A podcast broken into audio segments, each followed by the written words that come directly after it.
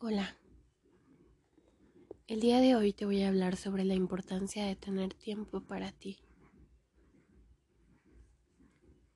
¿Has viajado en avión alguna vez? ¿Has oído a la azafata recalcar la importancia de que en caso de emergencia lo primero que debes hacer es ponerte la máscara de oxígeno antes de ayudar a nadie? Pues el día de hoy vengo a contarte cómo conseguir esa máscara de oxígeno que necesitas antes de seguir entregándote al 100% a tu familia, a tu trabajo, a tu casa. No sé tú, pero yo me he visto muchas veces quejándome de la falta de tiempo para mí. Quejarme de estar cansada, de no tener un segundo o una tarde, un día para desconectar. Y también me he visto cómo de repente se alinean las estrellas y tienes ese momento, esa mañana libre, pero como no lo habías planeado, no hay hora en la peluquería, no has podido comprar las entradas al cine con antelación, tus amigas tienen planes y terminas perdiendo el tiempo en cualquier cosa. Y es que no hay que esperar a que se alineen las estrellas. Hay que forzar ese hueco. Porque que tú estés bien es una prioridad por tu bien y el de los que te rodean, especialmente tu familia. Porque te necesitan fuerte, te necesitan alegre, optimista y con recursos para solucionar los mil imprevistos que surgen día con día. No te sientas culpable por buscarte ese hueco para tumbarte o para dar un paseo, o para ir a ponerte guapa. Al fin y al cabo, ¿no te preocupas de que tus hijos descansen, o vayan bien vestidos, o pasen por la peluquería una vez cada X tiempo? No son caprichos, sino necesidades. Así que, para no complicarte, empieza por cosas pequeñas que no impliquen desplazamientos o ayuda extraordinaria. Te hablo de darte un baño, de crear un ritual de belleza, de reservarte todos los días 20 minutos para leer o dormir 15 minutos después de comer. Puedes aprovechar la siesta de tu bebé el día que hay Champions, mientras tus hijos están en el, en el extraescolar del turno. Pero no lo dejes en el aire. Apúntalo en la agenda, Déjalo por escrito en el calendario familiar. Martes y jueves café y libro mientras los niños se entrenan. O domingo por la noche baño y mascarilla. Si hay partido de fútbol, yo veo una peli de amor y lujo en la tablet. Una vez que tengas esos pequeños momentos reservados, llega el momento de reservarte uno más grande. Habla con tu marido, con tus padres, una amiga y establece qué tarde, qué mañana, qué par de horas durante la semana vas a tener para ti y ellos se encarguen de darte cobertura. Quizá puedas organizar un grupo para jugar el pádel y luego tomarnos una caña, o puedas planificar qué exposición quieres ver y comprar las entradas, o establecer un día al mes para ir a la peluquería o al cine. Pero si nada de lo que te propongo te parece factible, por ahora, bien porque tus niños sean muy pequeños o porque tú no puedes pedir ayuda a nadie para que te sustituya durante un rato, te doy un par de ideas que te pueden ser de utilidad para sacar ese rato para ti. Aprovecha el momento de siesta de tu hijo. Lo más fácil es llenarlo de obligaciones, pero cuidarte y descansar ya sabes que también lo es. Instaura el momento de silencio y tranquilidad en casa. Puedes hacer ejercicio con ellos, dependiendo de la edad, puedes aprovechar y salir a caminar con el carrito o hacer una tabla junto a ellos en el salón de casa. O busca un deporte que podáis practicar juntos. Haz de rutina de noche tu momento. Una vez que los niños estén acostados, si llegas muy cansada, trata de acostarles antes y date un tiempo para ti. En fin, hay muchas posibilidades de sacar tiempo para una, pero solo hay algo sin lo que no puedas lograrlo y es estar convencida de la necesidad de estar bien. Así que te dejo en el aire las siguientes preguntas. ¿Cómo te comportas con quienes te rodean y sobre todo con los que más quieres cuando te sientes cansada o triste? ¿Cómo te comportas cuando te ves bien después de un fin de semana estupendo? Tras una, ¿Traes una cena con amigos o al salir del cine? ¿Cómo quieres que recuerden tus hijos y quienes conviven contigo? ¿Quieres que te recuerden como una persona cansada, agotada y amargada todo el día? ¿O quieres que te recuerden con una sonrisa siempre? estando bien y teniendo tiempo para tu familia y en especial para ti. Te dejo un abrazo y piensa en la importancia que es tener tiempo para ti.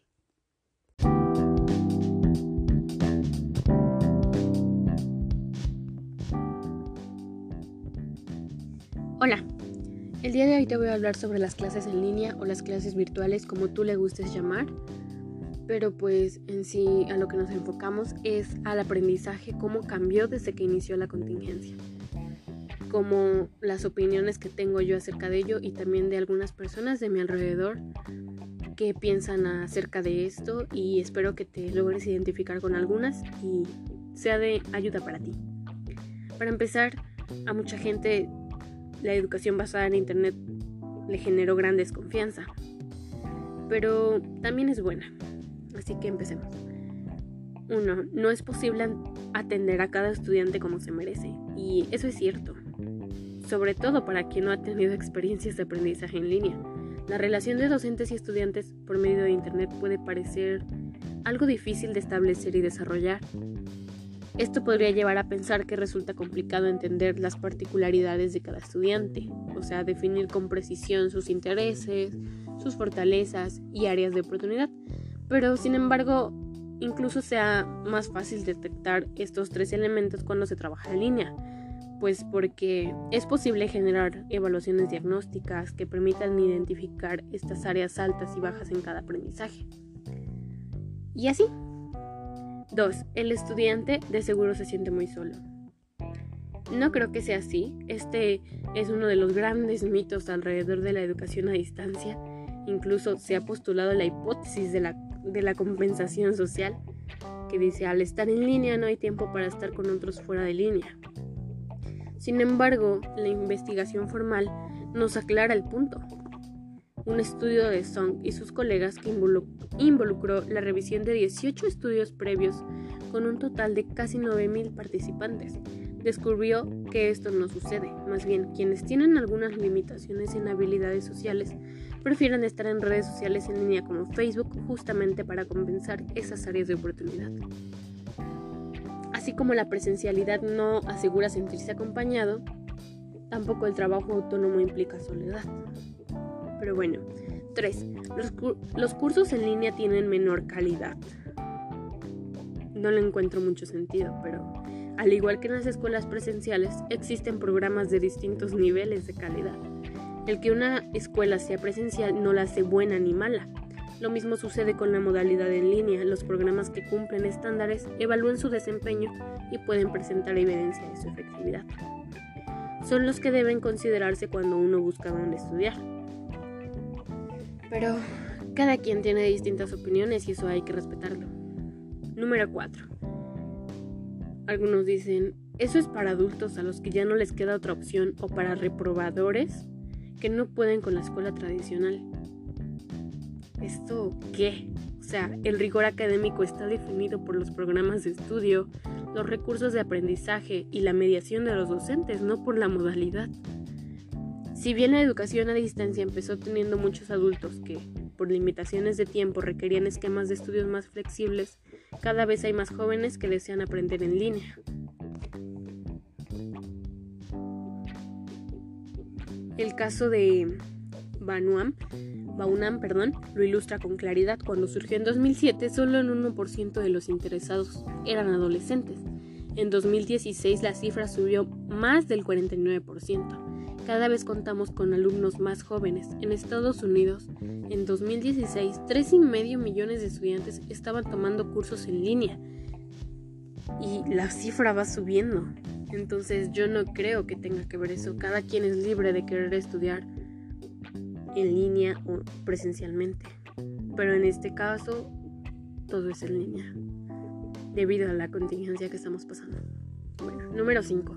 No todo se puede enseñar en línea y esa modalidad no es para todos. Quizá esta premisa surge de pensar que aprender en línea debe ser una reproducción de lo que sucede en un aula presencial cuando uno deja de lado esa preconcepción perdón, y explora una experiencia de aprendizaje diseñada específicamente para la modalidad a distancia, pues se percata de que aprender conceptos, construir conocimiento, generar proyectos y soluciones creativas de manera individual como colaborativa es totalmente posible. Por otra parte, pues pensar que solo los más jóvenes pueden beneficiarse de este tipo de aprendizaje implica negar que el crecimiento en el uso de dispositivos como teléfonos inteligentes o tabletas aumenta día con día entre personas mayores, no solo jóvenes. Y pues alguna opinión más buena, diría yo, es que es una opción verde que da mucha libertad y flexibilidad a estudiantes y docentes al mismo tiempo de ahorrar dinero. O sea, es una gran ayuda la enorme ventaja de eliminar la necesidad de transportarse de, la, escuela a la casa, de la casa a la escuela, tanto como para docentes como para estudiantes, resulta en una disminución de la huella de carbono. Esto permite que se le considere un elemento importante de la educación sustentable. La libertad para acceder a la plataforma en los horarios que cada quien establece cubriendo los requisitos de dedicación establecidos. En sí, esta flexibilidad permite incidir también en la reducción o eliminación de tiempos de traslado, que se sabe afecta al desempeño académico y puede promover la deserción, además de que implica gastos adicionales para el estudiante o su familia. Entonces, de alguna manera es una gran ventaja. Y pues hasta aquí llegamos. Esperemos hacer otro podcast con más opiniones de personas. O díganme, ¿qué les pareció? Hasta luego.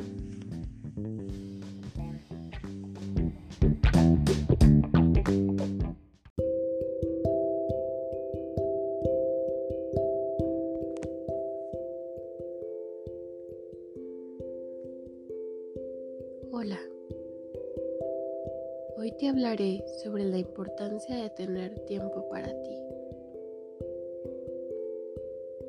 ¿Has viajado en avión alguna vez?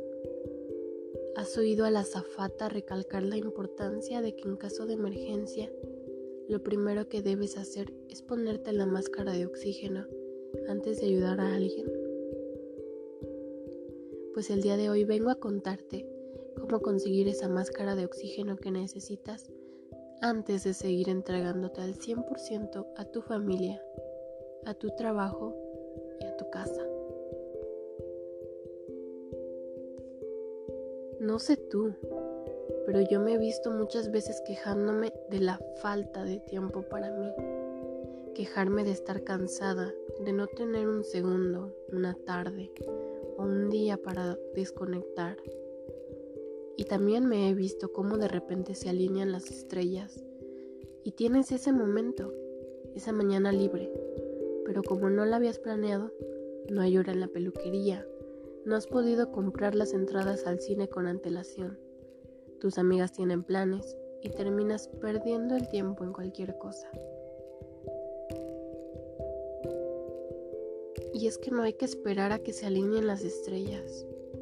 Hay que forzar ese hueco porque tú debes estar bien, porque que tú estés bien es una prioridad para ti y el de los que te rodean, especialmente tu familia, porque te necesitan fuerte, te necesitan alegre, optimista y con recursos para solucionar los mil imprevistos que surgen día con día.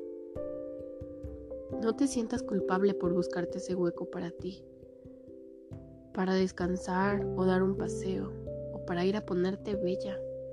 Al fin y al cabo, ¿No te preocupas de que tus hijos descansen? ¿O vayan bien vestidos? ¿O pasen por la peluquería de vez en cuando? No son caprichos, son necesidades. Y también tú las necesitas. Así que no te compliques. Empieza por cosas pequeñas que no impliquen desplazamientos o ayuda extraordinaria. Te hablo de darte un baño, de crear un ritual de belleza, de reservarte todos los días 20 minutos para leer o dormir después de comer.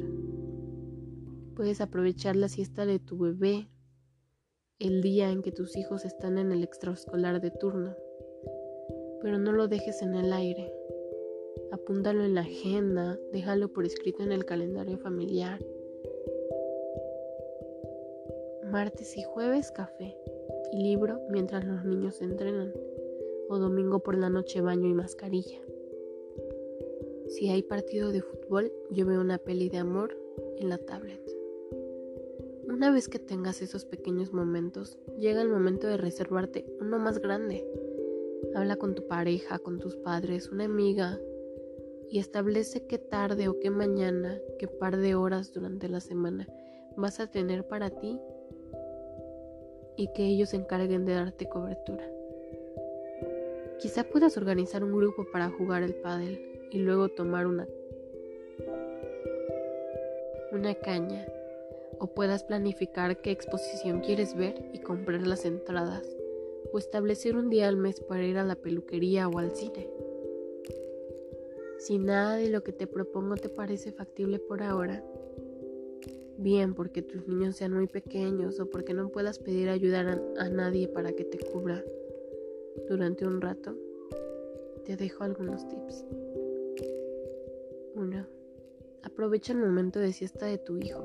Lo más fácil es cuidarte y dejarlo descansar. Instaura el momento de silencio y tranquilidad en casa. Puedes hacer ejercicio con tu familia, dependiendo de la edad puedes aprovechar, salir a caminar con el carrito o hacer una tabla junto a ellos en el salón de casa. O si ya son más grandes, busca un deporte que puedan practicar juntos. Haz rutina de noche en tu momento. Una vez que los niños estén acostados, haz tiempo para ti y para consentirte.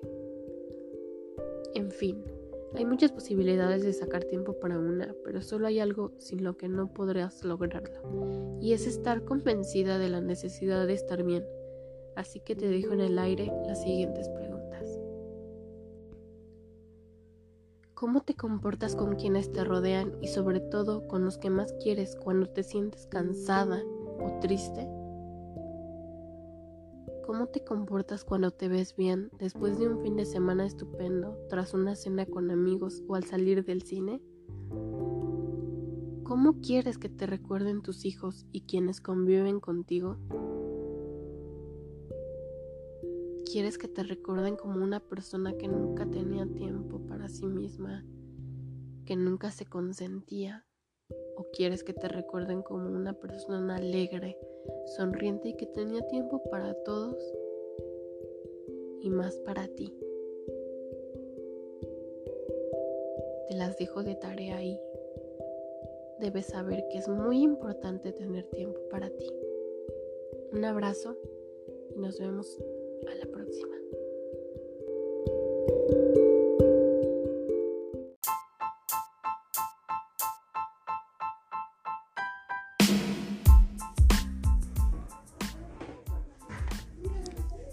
Hola, el día de hoy te voy a hablar sobre las redes sociales. Para nadie es un misterio que actualmente vivimos en tiempos de grandes cambios y procesos culturales, influenciados en gran medida por las nuevas tecnologías de la información y la comunicación. Para ir más allá, influenciados también por la aparición de múltiples redes sociales.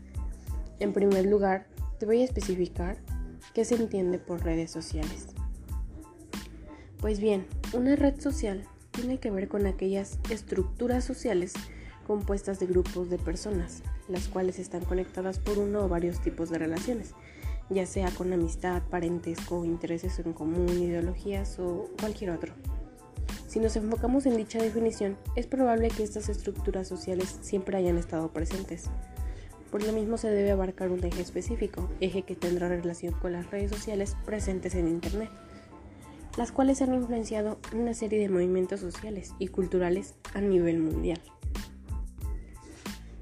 Las redes sociales no tan solo en nuestro país han servido de ayuda para que miles de personas se organicen en torno a temas que conciernen a toda una sociedad.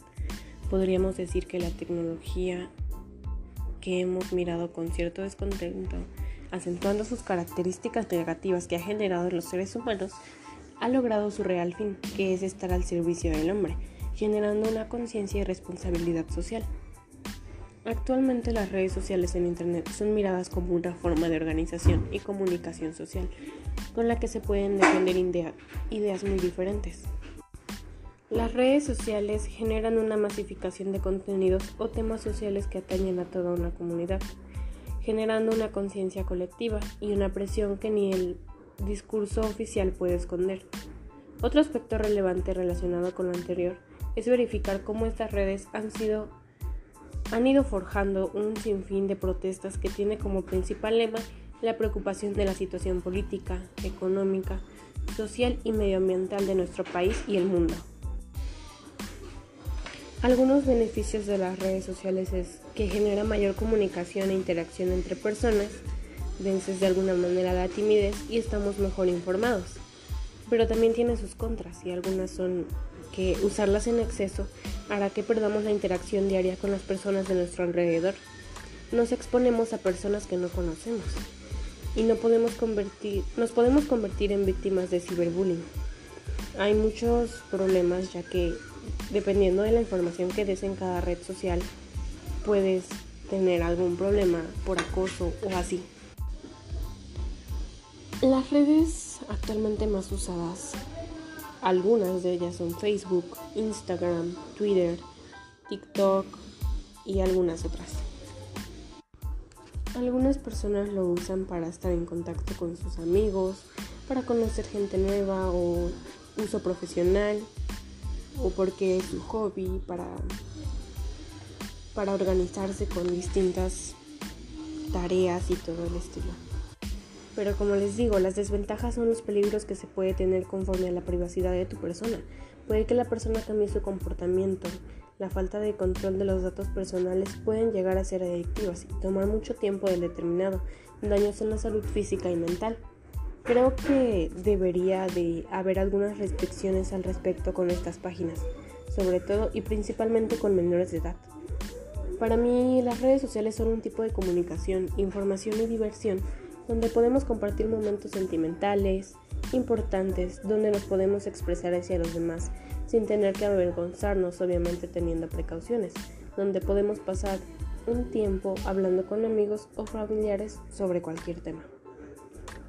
Y pues ya aquí llego. Y lo único que te digo es que tengas cuidado con la información que compartes en tus redes sociales. Son muy buenas y de gran ayuda, pero también el tipo de información que des puede perjudicarte. Así que ten cuidado con eso y hasta la próxima.